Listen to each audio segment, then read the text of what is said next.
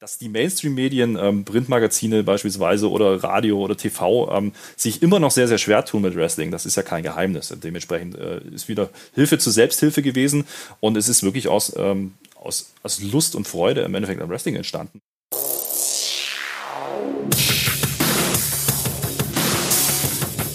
Die Szenemacher. Der Podcast für Kulturschaffende, Medienmacher und Nerds. Ladies and gentlemen, the best podcast in the world.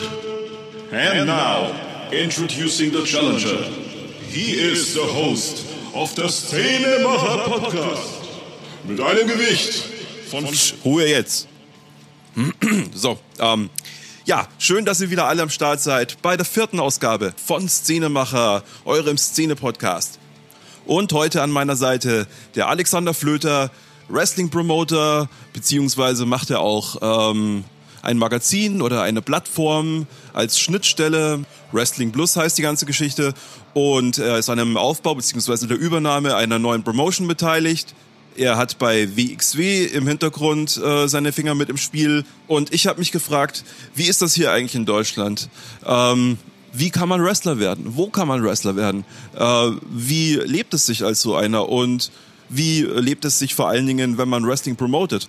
Und diese ganzen ähm, Dinge wird Alex äh, des Langen und des Breiten jetzt gleich äh, mit uns erläutern. Und äh, wir sprechen auch ein bisschen über die internationale Szene. Da tut sich ja auch sehr viel. Aber eins nach dem anderen. Ähm, jetzt würde ich sagen, stell dich doch erstmal vor und sag in eigenen Worten, wer du bist und was du machst. Ja, du hast gesagt, Alexander Flöter ist mein Name. Ich bin im deutschen Wrestling unterwegs. Das hört sich erstmal ein bisschen komisch an, denn deutsches Wrestling ist nicht so wahnsinnig populär, beziehungsweise noch nicht so Mainstream unterwegs, aber äh, ich bin da seit äh, ja, gut 20 Jahren ähm, ja, aktiv involviert in der deutschen Szene, ähm, komme eigentlich beruflich aus dem Online-Marketing beziehungsweise aus der Webentwicklung und äh, versuche da seit geraumer Zeit im Endeffekt einen gewissen Mehrwert mit reinzubringen in die Szene und die Szene ein Stück weit mit voranzubringen. Ja, das klingt doch interessant. Wie bist du in die Szene gekommen und äh, ja, warum gerade Wrestling?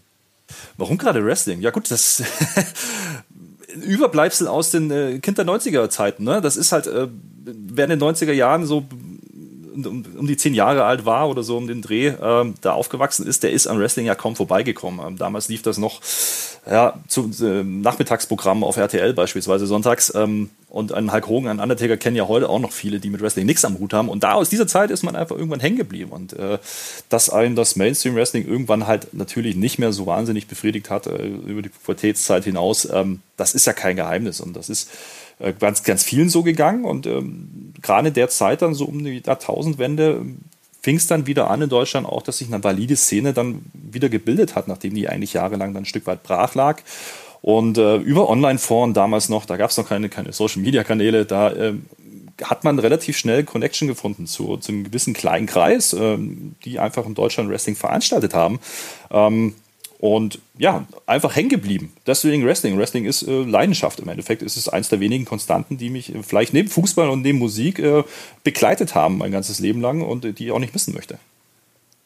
Es gab ja Ende der 90er diesen äh, Bruch, den haben ja viele so erlebt. War das jetzt ähm, äh, wegen der deutschen TV-Landschaft oder was ist da noch alles passiert, warum auf einmal so viele Leute aufgehört haben, internationales Wrestling zu verfolgen?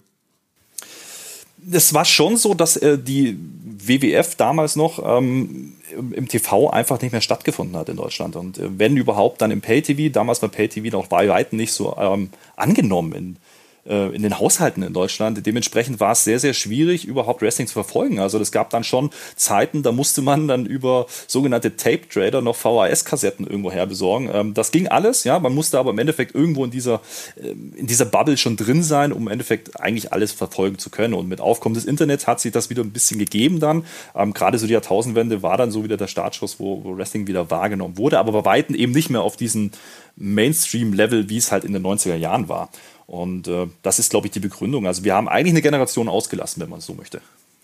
Mhm, verstehe. Und äh, warst du damals auch so Tape Trader ähm, oder wie bist du da reingekommen in die Szene? Nee, Tape Trader gar nicht in dem Fall. Ich war eher der, derjenige, der die Tapes dann bezogen hat, um einfach äh, ja, up to date zu bleiben und darüber auch im Endeffekt ein Stück weit ähm, ja, weg vom Mainstream Wrestling eher so in diesen Independent-Bereich gekommen. Ähm, ja, das ist eher so der, der Punkt äh, gewesen, dass man versucht hat, auf dem Laufenden zu bleiben. Man hat sich halt ausgetauscht, damals noch über Newsletter, äh, teilweise sogar wirklich noch richtige Newsletter mit, mit per Post, ja, die verschickt wurden. Und ähm, so ist man halt mit vielen, vielen Leuten in Kontakt in ganz Deutschland gewesen. Und ähm, immer wieder hat man sich halt ausgetauscht und ist da drin geblieben. Aber diese Blase war halt auch sehr, sehr klein. Das muss man schon sagen. Da sind nicht viele hängen geblieben. Und ähm, im Nachgang ähm, ist es eine sehr lustige Zeit, die Gott sei Dank aber auch vorbei ist. Wie meinst du das jetzt, äh, Gott sei Dank, vorbei? Naja, weil, weil, weil Wrestling, glaube ich, eine größere Plattform verdient hat. Und einfach auch das, was an Wrestling damals geboten wurde, gerade hier in Deutschland, das ist ja so ein bisschen das Schwerpunkt, den wir auch setzen möchten, ähm, das war auch nicht so, dass ich das äh, irgendjemandem zeigen hätte wollen. Ja? Ähm, wenn man es gemocht hat und wenn man es geliebt hat, äh, war es toll, aber äh, Events mit über 200 Zuschauern waren doch eher die Seltenheit. Und das hat äh, einen langen Weg gebraucht, auch einen langen Anlauf wieder nach dem Zusammenbruch der, der, der Mainstream-Ära ähm, im Endeffekt, äh, bis das deutsche Wrestling wieder auf einem Stand war, wo man sagen konnte, okay, ich kann da auch mal jemanden mit hinnehmen, äh, der mit Wrestling sonst nichts am Hut hat. Wo siehst du das deutsche Wrestling? Also wenn du es jetzt im internationalen Vergleich betrachten würdest und wie schätzt du den Markt für Wrestling allgemein ein? Ist das jetzt ähm, eine reine Nostalgiegeschichte oder äh, haben wir da jetzt wieder einen großen Hype? Ist es auf dem aufsteigenden Ast? Ja, definitiv. Also das hängt natürlich immer ein bisschen auch damit ab, wie stark auch WWE ähm, als, als Marktführer im Endeffekt, äh, es ist halt einfach ein Monopolgeschäft aktuell, äh, wie stark ist WWE auch auf den europäischen Markt und im deutschen Markt im Speziellen unterwegs. Und da gab es eben auch viele Jahre, ähm, wo das gar nicht der Fall war. Äh, als es nämlich in den Staaten ziemlich gut lief, ähm, hatte man es nicht not, äh, nötig. Ja? Und die, die Erfolgswelle in den 90er Jahren war ja auch eher in Europa ähm, verhaftet, ähm, weil es in den Staaten nicht gut lief. Inzwischen ist es so, dass WWE sehr, sehr ähm, ja, weit sich aufstellt und auch bestimmte Regionen auf der Welt, im Endeffekt auch Europa und äh, UK im Speziellen, ähm, ja eigenständig bespielt, auch mit eigenen Marken und eigenen Brands inzwischen äh, da auch in den Markt reingeht. Und äh, diese Popularität, die darüber schwappt, äh, die färbt natürlich auch auf diese Independent-Szene ein Stück weit ab. Also das heißt, ich würde nicht sagen, wir hängen am Tropf ja, von WWE, aber wir profitieren sicherlich auch davon, wenn Wrestling im Allgemeinen wieder besser wahrgenommen wird. Und wir sind sicherlich auf einen aufsteigenden Ast, das kann man schon sagen. Also wenn man sich die Zuschauerzahlen auch anschaut, ähm, gerade bei den äh, größeren Promotions in Deutschland, wie an der WXW beispielsweise, ähm, die inzwischen an dem Dreitageswochenende im März äh, ja, jedes Mal Minimum 1300 Leute in der Halle hatten, dann sind das ganz andere Sphären als noch vor 10 oder 15 Jahren. Das definitiv. Ja, und äh, wenn wir jetzt mal weiter zurückgucken, mich erinnert das strukturell ja sogar an die Zeit ähm, momentan, als Territories ein Ding waren. Ähm, heute spricht man ja eher von Indies, wenn man so diesen fragmentierten Bereich meint, aber früher waren das jeweils ähm, autarke Verbände, die äh, so ihren eigenen Einflussbereich hatten mit eigener TV-Präsenz und ähm, ja, so einem gewissen Radius, in dem sie getourt sind, sich wenig in die Quere gekommen sind, haben auch alle relativ gut gezogen, so ähm, und aber so einen globalen Marktführer gab es irgendwie nicht. Und äh, jetzt sind wir an einem Punkt, wo der Marktführer selbst angefangen hat, ähm, Subbrands sozusagen zu entwickeln um wieder verschiedene ähm, Stile und verschiedene Regionen zu bedienen, ne? Genau, also im Endeffekt hast du es ganz gut beschrieben. Also es war sehr ja, regional aufgebaut alles. Es gab halt meistens einen Dachverband, der irgendwie drüber stand, äh, wo es einen großen Champion gab, der dann halt durch die Promotions getingelt ist. Ist ein bisschen vergleichbar vielleicht auch mit der heutigen ähm, Szene in Deutschland, denn wir haben ähm, nicht diesen Dachverband, den haben wir nicht, aber es gibt natürlich sehr, sehr viele regionale Promotions, die einfach in Berlin beispielsweise oder in Hannover, in Hamburg ähm, veranstalten die aber auch nicht über die Stadtgrenzen hinausgehen. Ja, es gibt mit WXW, wie gesagt, einen, einen Player oder eine Promotion, die inzwischen deutschlandweit veranstaltet mit äh, 60, 70 Events äh, im Jahr. Das ist natürlich dann eine andere Hausnummer. Ähm, und das, dieser Schritt ist aber auch noch nicht so lange her. Also da reden wir wirklich von, von einem Zeitraum von, von vielleicht drei, vier, fünf Jahren, äh, seitdem das auch wirklich funktioniert, seitdem die Jungs das auch hauptberuflich machen können. Ähm, Gott sei Dank, dass es diese Möglichkeiten inzwischen gibt im Wrestling. Und äh, das hat natürlich aber auch sehr auf die Qualität eingezahlt. Das muss man schon so sagen. Ja, ich habe ja gesehen, äh, WXW hat ja mittlerweile einen eigenen Streaming-Service und da sind ja auch wieder andere Promotions äh, mit integriert, ne? Ähm, WXW Now äh, sprichst du da im Speziellen an, ist ähm, eine Streaming-Plattform, die man im Endeffekt selber hochgezogen hat, in der ich ähm, technisch auch im Hintergrund äh, mit äh, ja, aktiv bin, die ich auch unterstütze. Ähm, vielleicht ein bisschen ausgeholt. Also Streaming ist natürlich die einzige Möglichkeit, auch Wrestling zugänglich zu machen in Deutschland. Äh, denn ähm, dass eine deutsche Promotion jetzt ähm, auf einem, auf einem TV-Sender läuft, da sind wir weit weg davon. Es ist vielleicht auch gar nicht mehr das Ziel, äh, wie man vielleicht glauben mag, sondern inzwischen ist diese Eigenvermarktung ein sehr, sehr wichtiger Stand, Bestandteil. Und WXW ist diesen Schritt als erstes gegangen, hat da auch ein Abo-Modell einfach angeboten, im Endeffekt im Netflix oder im WWE Network-Style, wo man einfach ähm, für einen gewissen ähm, ja, Betrag, 10 Euro im Monat, einfach ähm, ursprünglich erstmal nur die eigenen Veranstaltungen sehen konnte. Und inzwischen sind da auch sowohl deutsche als auch amerikanische und englische Promotions drauf. Auch Italien ist, glaube ich, vertreten inzwischen. Also das sind ähm, alles Independent Promotions, die nirgendwo in der Art so einen TV-Deal oder irgendwas haben, ähm, sondern die im Endeffekt auf den Eigenvertrieb angewiesen sind. Und das ist auch ein, ja, für den Independent Promotions, die größere Stücke äh, auf sich halten oder die einfach einen Schritt weiter sind, ist das inzwischen auch gang und gäbe international gesehen. Äh, in Deutschland gibt es im Endeffekt drei Promotions, die das inzwischen in irgendeiner Art und Weise machen, regelmäßig. Es gibt aber, wie gesagt, auch sehr, sehr viele Lokalveranstalter, die nach wie vor einfach nur lokal veranstalten und ein Live-Event draus machen, ähm, wo das Material einfach nicht zugänglich gemacht wird im Nachgang oder noch nicht zugänglich gemacht werden kann, je nachdem. Ja, verstehe. Ja, ich denke, dass das mit Videocontent immer recht schwierig ist. Äh, kommen wir doch noch mal kurz zu äh, Wrestling Plus, deinem Hauptsteckenpferd, so wie ich das verstanden habe. Ähm, erzähl doch noch mal kurz, was das genau ist und was du da machst. Ja, sehr gerne. Also Wrestling Plus ist eigentlich daraus entstanden, dass ich eben über die Jahre hinweg natürlich äh, einige Kontakte auch in dieser Szene hatte und im Endeffekt auch äh, diese Szene auch immer allgemein verfolgt habe und eigentlich mir immer schon relativ egal war, welche drei Buchstaben auf dem Banner äh, stehen, die dann über den Ring hängen. Ja, das war mir eigentlich immer relativ egal, denn ich wollte Wrestling sehen, ich wollte unterhalten werden ähm, und ich wollte Spaß dabei haben und ähm, es gab bis da bis dahin, bis Wrestling Plus gestartet ist, eigentlich keine Plattform oder keine ähm, ja, Community, die im Endeffekt rein auf Wrestling in Deutschland sich spezialisiert hatte. Und ähm, ich weiß auch noch ganz genau, dass das Ganze läuft jetzt in etwas drei Jahre, ähm, als das so losging. Ähm, wir waren so ein bisschen die, na, wird das überhaupt funktionieren? Gibt es da genügend ja, kritische Masse überhaupt, die das interessiert? Inzwischen äh, kann ich sagen, ja, die gibt es, äh, Gott sei Dank.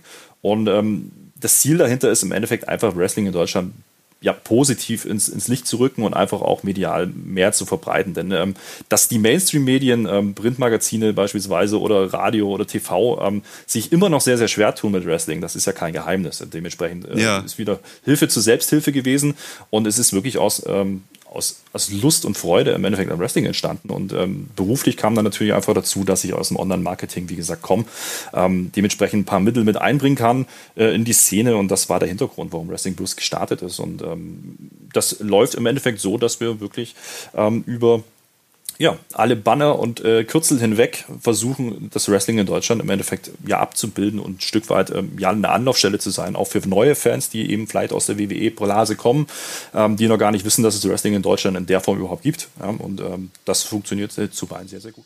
Ja, und Promotion ist natürlich eine Sache, die auch Wrestler selbst betreiben müssen. Ich glaube, das ist ein ganz interessanter Punkt für viele Leute da draußen. Äh, wie funktioniert das genau? Was für Tools nutzen die? Ja, also man kann ja ganz ganz grob sagen, im Endeffekt ist jeder, jeder Wrestler auch ein, ein Stück weit ein Influencer. Ja? Und dementsprechend äh, die, die das wirklich äh, sehr professionell oder auch richtig professionell machen, also wirklich auch hauptberuflich machen, die haben das natürlich längst äh, adaptiert und auch erkannt und sind natürlich auch sehr, sehr stark inzwischen auf Instagram beispielsweise vert äh, vertreten, denn gute Fotos gibt's eigentlich immer. Ja?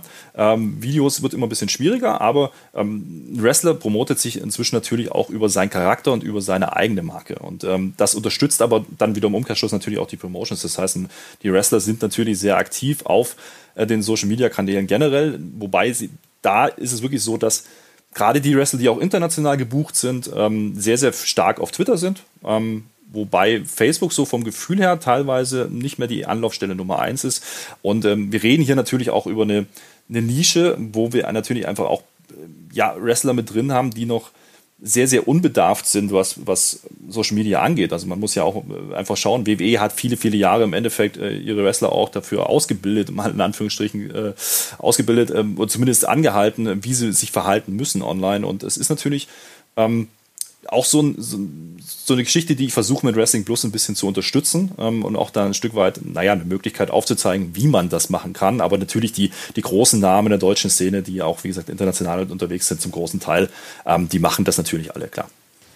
Weil du gerade von großen Namen sprichst. Wenn du jetzt mal ähm, in dich gießt, wer wären jetzt so die Top 3 Wrestler in Deutschland? Top 3 ist natürlich immer schwierig, ist natürlich auch immer ein Stück weit Geschmackssache, ja. Aber ähm, ja. natürlich, wenn wir jetzt uns mal vielleicht an, an, an der Nummer 1 in Deutschland, an WXW orientieren ähm, und natürlich auch an den Wrestlern, die inzwischen auch äh, für WWE in, ähm, bei NXT UK beispielsweise unter Vertrag stehen, aber trotzdem noch in der deutschen Szene unterwegs sind. Ähm, das sind ähm, sicherlich äh, Leute wie Walter, der aktuell ja auch Champion ist äh, in, bei NXT UK von der WWE. Also das ist ähm, sicherlich das Aushängeschild. Das ging schnell, ne? Bitte? Das ging schnell mit, mit Walter. Ja, das, ja, der, der, der, kam an und zack. das, ging wirklich schnell. Aber ist natürlich auch äh, seit jeher äh, die letzten Jahre zum Indie-Darling geworden. Und WWE ist ja auch clever genug inzwischen, solche Leute dann entsprechend gleich zu positionieren. Ähm, aber Walter ist definitiv ähm, ein Name, der, der einfach fallen muss. Nicht nur deutschlandweit, inzwischen weltweit. Ähm, hat er Beachtung bekommen und nicht zu wenig. Ähm, Ilya Dragunov ist sicherlich noch zu nennen, auch ein Dresdner Junge, ähm, der ebenfalls bei NXT UK unterwegs ist. Und dann gibt es ähm, natürlich noch die, die bekannteren Leute, die, die vielleicht auch schon länger bei, bei, bei WWE unter Vertrag sind. Ähm, Marcel Bartel, ehemals Axel Dieter Junior ähm, oder ähm, Alexander Wulff, wie er heute bei WWE heißt, äh, Axel Tischer, der viele, viele Jahre in Deutschland auch gewrestelt hat zuvor und die, die aber schon, ja, die ersten waren, die eigentlich vor ein paar Jahren dann WWE-Verträge äh, ja, ergattern konnten und sich dann auch äh, gehalten haben und durchgesetzt haben. Mhm. Und wenn wir das Ganze jetzt mal von der anderen Seite betrachten, ähm, wie sieht's momentan mit dem Nachwuchs aus? Äh, ist da ein Zulauf und wo können die Leute, ähm, die Bock haben, wo können die trainieren und äh, ab wann kann man sagen, ist ein Wrestler einsatzbereit für eine Show?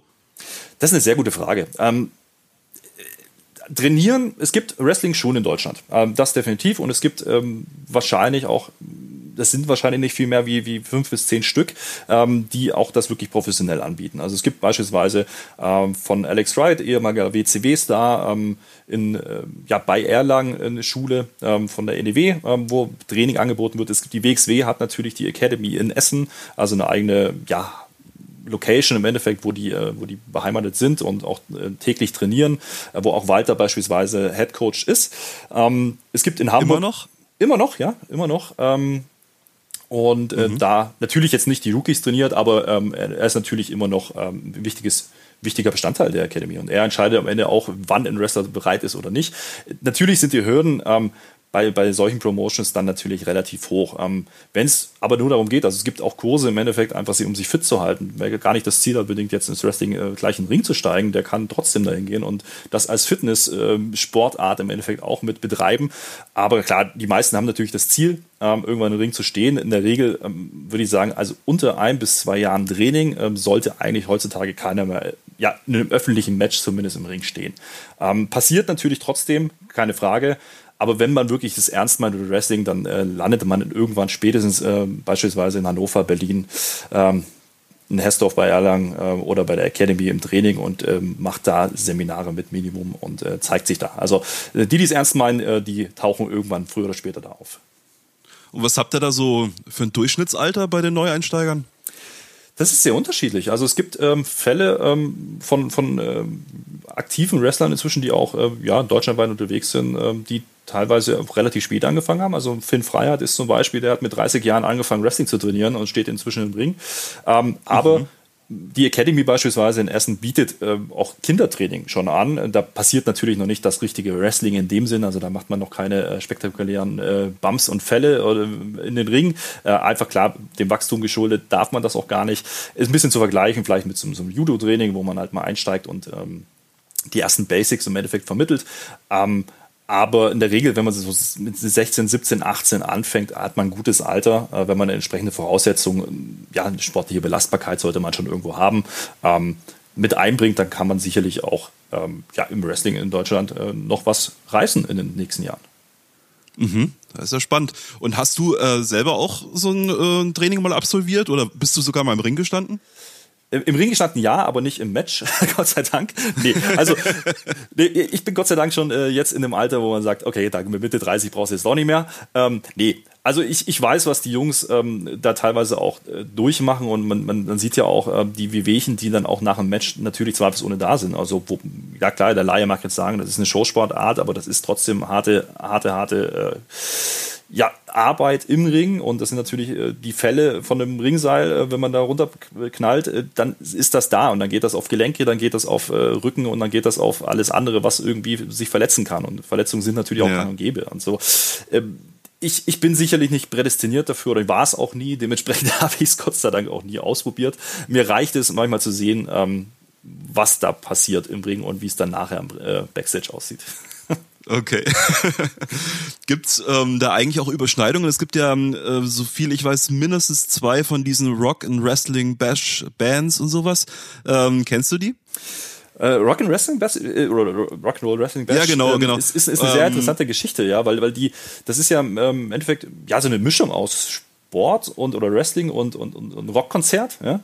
Ähm, genau, weil ähm, viele Bekannte von mir haben zum Beispiel wenig Ahnung von Wrestling an sich, die gehen aber super gerne zu diesen Shows und äh, ich hatte mich gefragt, ob es da äh, szenetechnischen Überschneidungen gibt.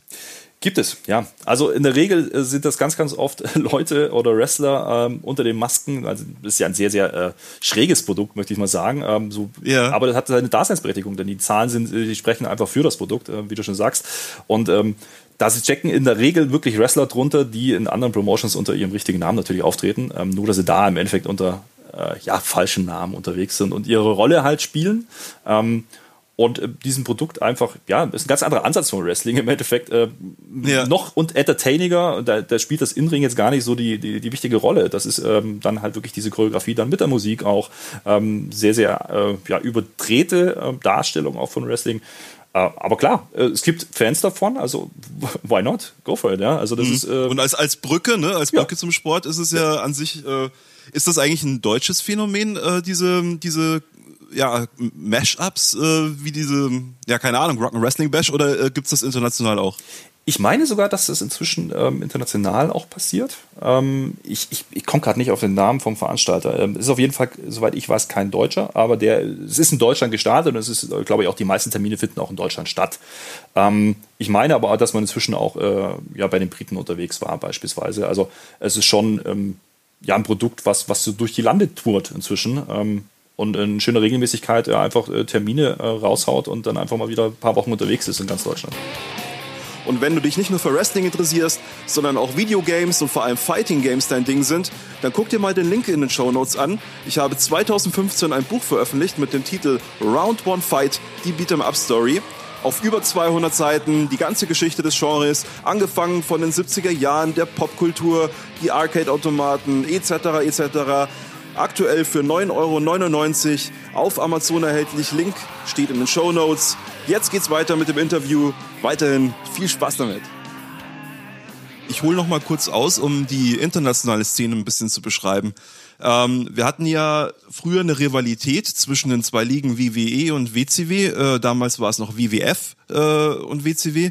Ähm, 2000 wegen Missmanagement und äh, zahlreichen ähm, Fehlentscheidungen musste die WCW schließen, wurde von der WWF, später WWE dann ähm, aufgekauft und seitdem ist äh, ja der Marktführer quasi konkurrenzlos. Äh, jetzt hat sich aus der Indie-Szene heraus, aber mit der Finanzspritze eines Milliardärs, die neue Promotion AEW ähm, neu gegründet. Und die haben jetzt ihren ersten großen Event gehabt und äh, war ein Riesenerfolg. Äh, jetzt scheint es äh, so zu sein, dass die WWE selber äh, sogar bei ihren Fans mittlerweile schlecht ankommt. Und ja, ist eine ganz spannende Zeit momentan. Verfolgst du das alles?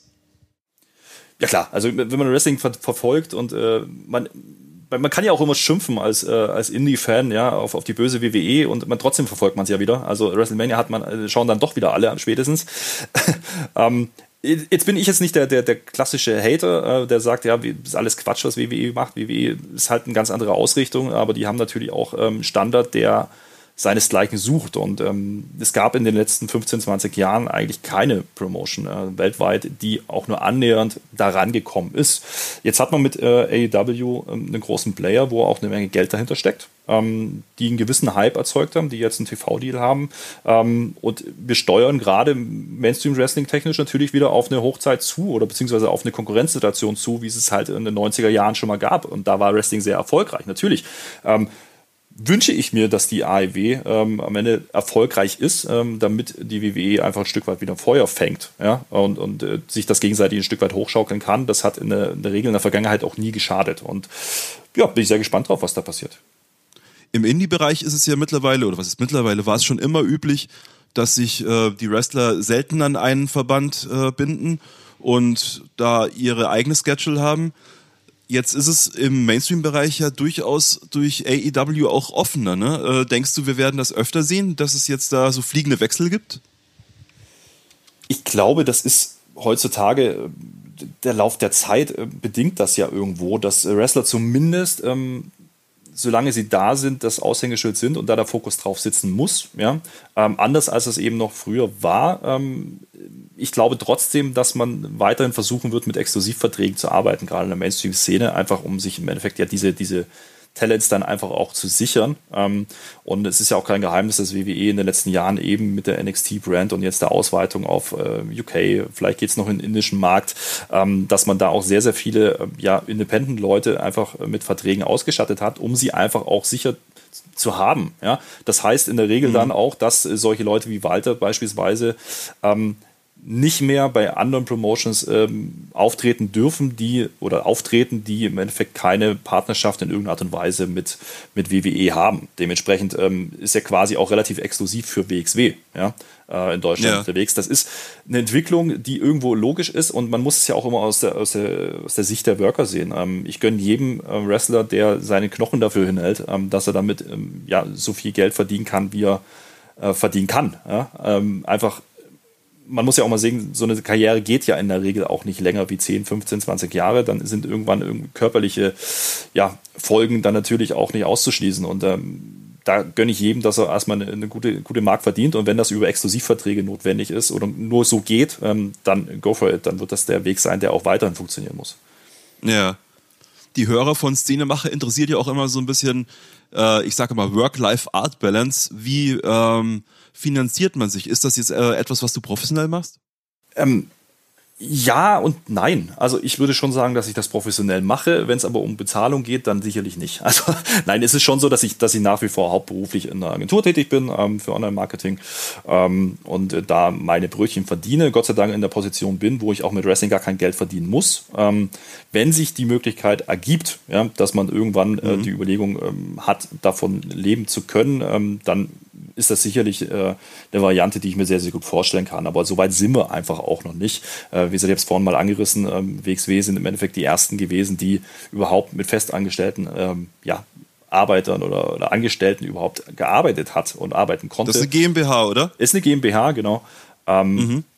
Die überhaupt, ähm, ja, so ein bisschen Startup-Mentalität, obwohl es die, diese Promotion ja schon sehr lange gibt, aber im Endeffekt diese, diese ja, Hauptberuflichkeit im, im Wrestling ähm, ist in Deutschland einfach noch nicht weit verbreitet. Es hat viele, viele Vorteile, qualitativ äh, sicherlich, deswegen hebt sich WXW auch ab. Anders können die Jungs das auch gar nicht mehr äh, bewerkstelligen, das muss man auch sehen. Aber der Schritt, dass äh, der Markt so groß ist, dass im Endeffekt ähm, noch viel, viel mehr Leute drumherum, gerade so aus, aus, der, aus der Bubble im Endeffekt, die dann einfach Mehrwerte mit reinbringen, davon leben können, allein vom Wrestling, ich glaube, da sind wir noch ein Stück weit weg von. Und das gilt wahrscheinlich auch für die Performer, ne? Das gilt zum großen Teil auch für die Performer, ja. Also es ist schon so, klar, ähm, die Leute, die inzwischen ähm, bei WWE ähm, unter Vertrag stehen, ähm, die machen das natürlich inzwischen äh, zum großen Teil natürlich hauptberuflich. Es gibt auch noch ein paar Profis, die das ähm, auch so machen, im Independent-Bereich, aber die meisten gehen nach wie vor einer regulären Arbeit äh, nach und das äh, ist ja noch viel, viel mehr zu respektieren am Ende des Tages. Dann ist ja nicht nur irgendwie einmal die Woche oder zweimal die Woche im Ring zu stehen, sondern äh, da ist ja viel, viel Training auch drumherum, ähm, Fitnessstudio. Es gibt ja diese Reportage von äh, Damek, dem Wrestler von WXW, äh, auf YouTube zu finden. Googelt das mal, ähm, Damek, D-A und dann M-A-C. Ähm, der junge Mann, der hat, äh, der arbeitet ja auch in der Agentur, wenn ich es richtig verstanden habe, und ist dann am Wochenende äh, unterwegs und äh, ja, zieht die Shows durch und so und man fragt sich halt schon so, wann schläft der eigentlich? Ja, es ist halt echt eine spannende Doku. Äh, hast du die auch gesehen und was hältst du davon und spiegelt das die Realität wieder? Ja, habe ich gesehen natürlich. Und es ist auch so. Also ähm, Wrestling ist viel, viel, viel ähm, Idealismus und viel, viel Leidenschaft und auch viel Verzicht auf ein normales Leben äh, für, die, für die Wrestler. Das muss man einfach auch ähm, sehen, denn die sind im Endeffekt in ihrer Freizeit sind sie on the road oder im Gym. Ja? Ähm, und oftmals ist es wirklich so, dass der Freundeskreis sich dann auch in der Wrestling-Szene einfach wiederfindet und ähm, weil für viel mehr bleibt nicht Zeit. Also ich will, äh, ich glaube, es gibt keinen Wrestler, der das einigermaßen professionell betreibt, der nicht mal schon irgendwie einen Geburtstag oder eine, eine Hochzeit oder irgendwas verpasst hat, weil er im Ring stand. Ja, also das ist dann auch ähm, vielleicht ein bisschen vergleichbar mit einer Band, die das, die das ähm, ja, aus Herzblut heraus macht. Ja, da muss man schon viel ähm, Überzeugung für, für diesen Sport haben, damit man diesen Weg geht. Ähm, und wie gesagt, da kommen ja noch körperliche Bewegungen dazu. Dann unter der Woche, wenn man äh, drei Tage im Ring stand, am Wochenende, Freitag, äh, Samstag, Sonntag, ähm, dann Montag wieder im Büro zu sitzen oder, oder ähm, seiner Arbeit nachzugehen, ist sicherlich kein Zuckerschlecken. Ja, ja und es äh, ist bestimmt auch ein totaler ähm Culture Clash irgendwo. Ne? Am Wochenende wirst du noch abgefeiert von einem riesen Publikum und äh, am Montag sitzt du dann irgendwie mit deinem Hemd vom Rechner und ein Kunde ruft an. Ne? Ja, ja, klar. Das ist, das ist, das ist natürlich lustig, weil ähm, das ist aber auch Wrestling am Ende des Tages. Wrestling lebt ja seit jeher auch davon, im Endeffekt diese larger-than-life-Charaktere einfach auch so darzustellen. Und ähm, die sind es auch. In, die, innerhalb dieser, dieser Fanszene ähm, sind, diese, sind das Stars. Ähm, das einzige Problem an der Sache ist, dass diese Stars zumindest ähm, zum großen Teil eben nicht davon leben. Ja? Ähm, ich kann mir das auch, äh, ich, ich kenne es selber in, in, sehr, sehr abgeschwächter Form, äh, wenn ich unterwegs bin und an mhm. Wochenenden, ähm, dann montags sich wieder ins Büro äh, zu bequemen. Das ist dann manchmal nicht so einfach. Ähm, aber man weiß, wofür man es macht, weil man einfach sehr, sehr viel zurückkriegt. Ähm, Wrestling schuldet ja grundsätzlich einem erstmal gar nichts. Ja? Weder Geld noch Anerkennung noch sonst irgendwas. Alles, was da passiert, ist hart erarbeitet in der Regel. Und das macht natürlich auch ein Stück weit stolz. Und ähm, ich glaube, dass da einfach äh, viele auch die Kraft herziehen, im Endeffekt, um diesen, ja, diesen Schedule dann auch zu gehen.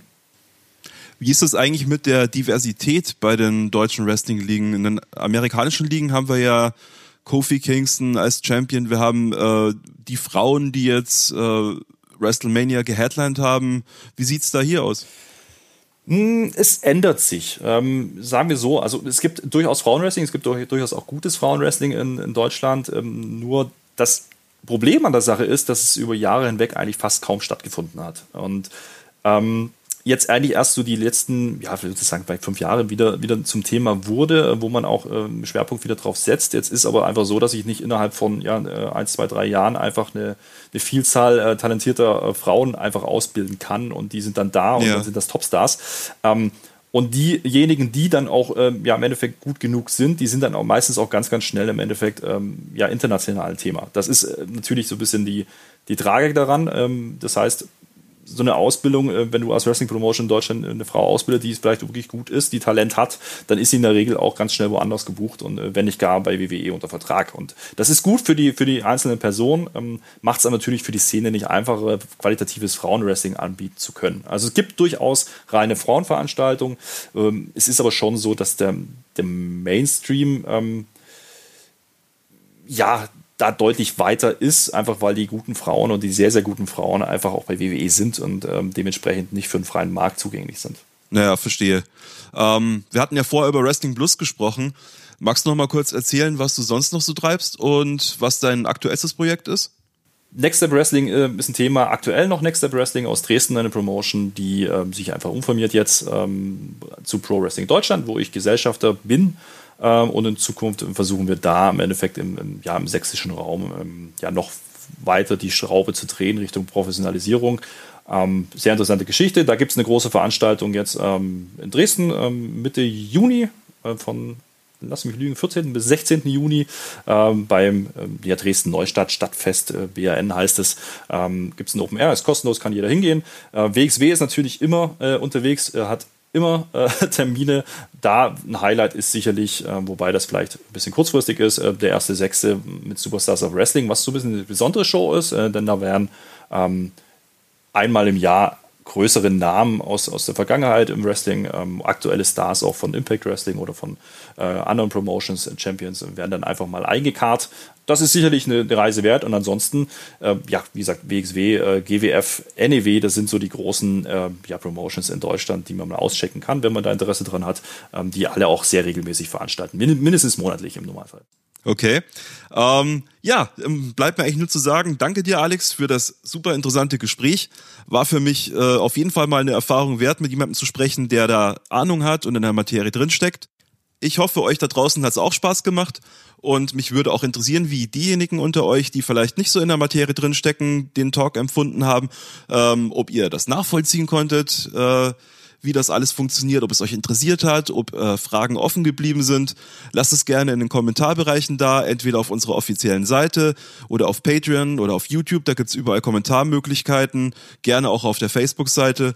Äh, generell Feedback, Kommentare sind immer erwünscht. Freue mich von euch zu hören.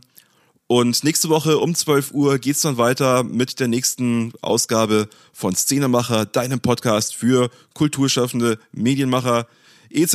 etc. Ihr kennt den Text. Bis dahin, ciao, ciao. Vielen Dank für die Einladung. Bis dahin.